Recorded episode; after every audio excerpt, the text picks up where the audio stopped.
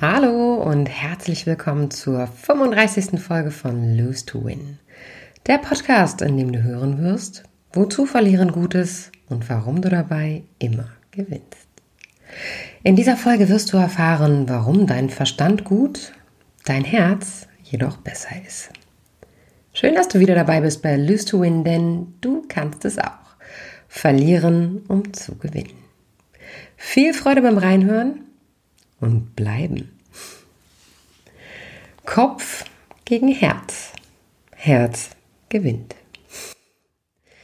Du brauchst keinen Grund zum Gehen, wenn du keinen mehr hast, um zu bleiben.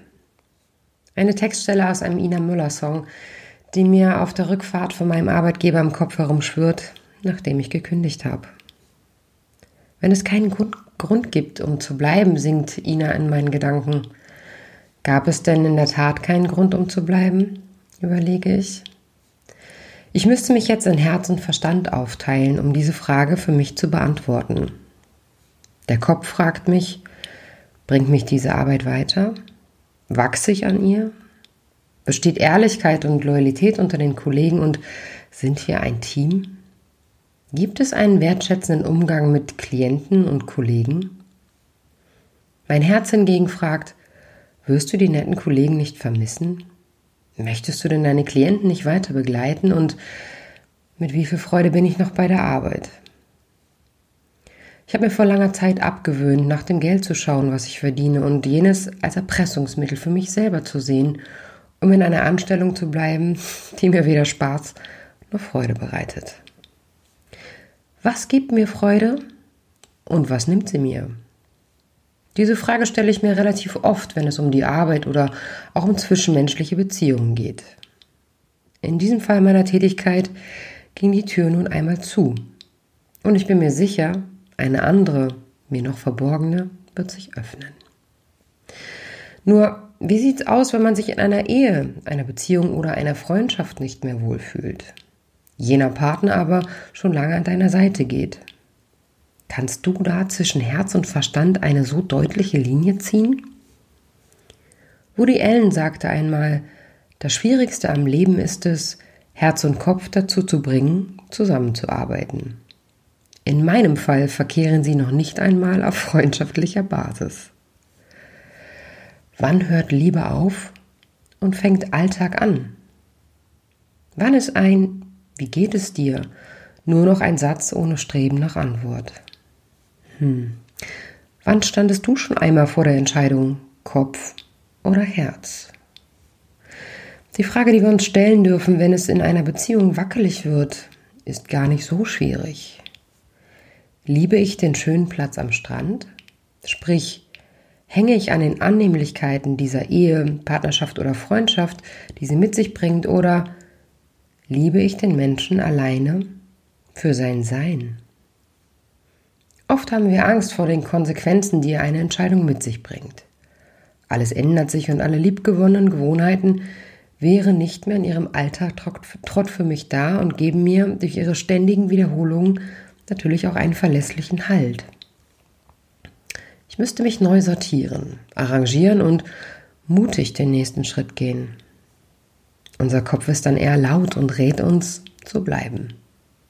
Unser Herz hingegen hat vielleicht ein ganz anderes Gefühl. Kopfschmerzen, Rückenverspannung, Schlafprobleme, sie können auch ein Zeichen unseres Körpers sein, dass etwas nicht stimmt. Meine wertgeschätzte Kollegin Doreen Dahl, die eine Praxis für biologisches Dekodieren in Gardelegen hat, beschreibt das Ganze wie folgt. Wenn du eine Stresssituation erlebst, die du weder auf gedanklicher noch auf emotionaler Ebene verarbeiten kannst, tritt die physische Reaktion deines Körpers an ihre Stelle. In der Quintessenz heißt das, finde ich keine Lösung für meinen Stress, dann übernimmt das mein Körper. Auch kennen manche diese Symptome vom Arbeitsalltag. Sie betreten zum Beispiel das Büro und haben sofort Kopfschmerzen, sie bekommen Magenprobleme in einem Meeting und fühlen sich nicht mehr wohl an dem Ort, an dem sie einen großen Teil ihres Tages verbringen. Auch hier spricht der Kopf und die Vernunft wieder lauter als das Herz. Man kann nicht einfach eine Arbeit kündigen. Wie soll ich dann, wie soll es dann finanziell weitergehen? Ich kann meine Sicherheit doch nicht aufgeben und ich weiß nicht, ob ich eine ähnlich gute Arbeitsstelle bekommen werde. So höre ich einige Klienten über ihren Arbeitsplatz sprechen und beobachte, wie sie sich Tag für Tag zu einer Arbeit aufraffen, die weder sinnvoll für sie erscheint, noch Spaß macht und noch viel wichtiger, die sie krank macht. Auch im Trennungscoaching höre ich immer wieder laut die Stimme der Vernunft. Ich muss bleiben für die Kinder. Was soll nur aus dem Haus werden? Ich ertrage diese schlechte Stimmung und das Zweisam einsam lieber, als mich dem Stress der Trennung zu stellen. Hm. Wozu hören wir so selten auf unsere Herzen, wenn es um uns selber geht? Wozu ist es gut, vernünftige Entscheidungen zu fällen, obgleich, wenn wir ganz genau hinhören, wir anders leben möchten, anders lieben möchten und anders geliebt werden möchten? Wann hast du das letzte Mal in dich hineingehört? Dich mit den wirklichen Antworten deiner Fragen auseinandergesetzt? Was wäre das Schlimmste, was passieren kann, wenn du deine Arbeit, die dich jeden Tag so sehr stresst, wechselst? Du dich von deinem Partner trennst, mit dem du so lange einfach nicht mehr glücklich bist. Nun, das Schlimmste, das passieren kann, ist eine Veränderung deiner alltäglichen Routine. Du kannst dabei nur gewinnen. Was? Na dich. Dich, dein Herz und deine Gesundheit. Dein Kind braucht eine glückliche Mama oder einen glücklichen Papa, um selber glücklich zu sein. Du brauchst eine Arbeit, die dir Sinn gibt, dich befriedigt und erfüllt und somit auch deine Gesundheit erhält. Was du jedoch noch viel mehr brauchst, ist Liebe. Sie ist das Elixier, das uns am Leben hält. Und Liebe wächst immer im Herzen. Ihr Lieben, herzlichen Dank wieder einmal fürs Zuhören meines Podcasts. Und an dieser Stelle möchte ich einmal ganz kurz erklären, was überhaupt Trennungscoaching ist, weil ich werde immer noch gefragt, hey, was ist Trennungscoaching? Was machst du da?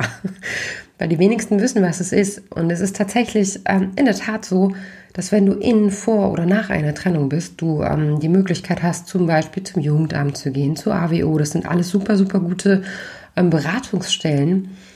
Im Trennungscoaching jedoch, und das unterscheidet sich zu diesen öffentlichen Beratungsstellen, äh, geht man sehr individuell auf dich als Person ein. Also ich in dem Fall, der dich coacht, gehe ganz individuell auf deine Person auf und auf deine Thematik, auf deine Herausforderung und ähm, betrachte das Ganze aus der Metaperspektive und versuche ähm, dir die Antworten, die du oftmals selber schon hast, äh, ein bisschen mit meiner Hilfe klarer zu machen. Ja, das, das ist alles, was Trennungscoaching kann. Es ist im Prinzip eine, ein auf dich zugeschneidertes, maßgeschneidertes Coaching auf dich und deine Persönlichkeit, die natürlich dabei helfen soll, eine Trennung ohne Rosenkrieg ähm, ja, über die Bühne gehen zu lassen und vor allen Dingen was mir am allerwichtigsten ist, nicht auf Kosten der Kinder. Denn wenn zwei, zwei erwachsene Menschen es schaffen, sich zu trennen, ohne das über die Kinder auszutragen, dann ist da schon ganz viel gewonnen. Und ähm, deswegen teilt bitte meinen Podcast und ähm,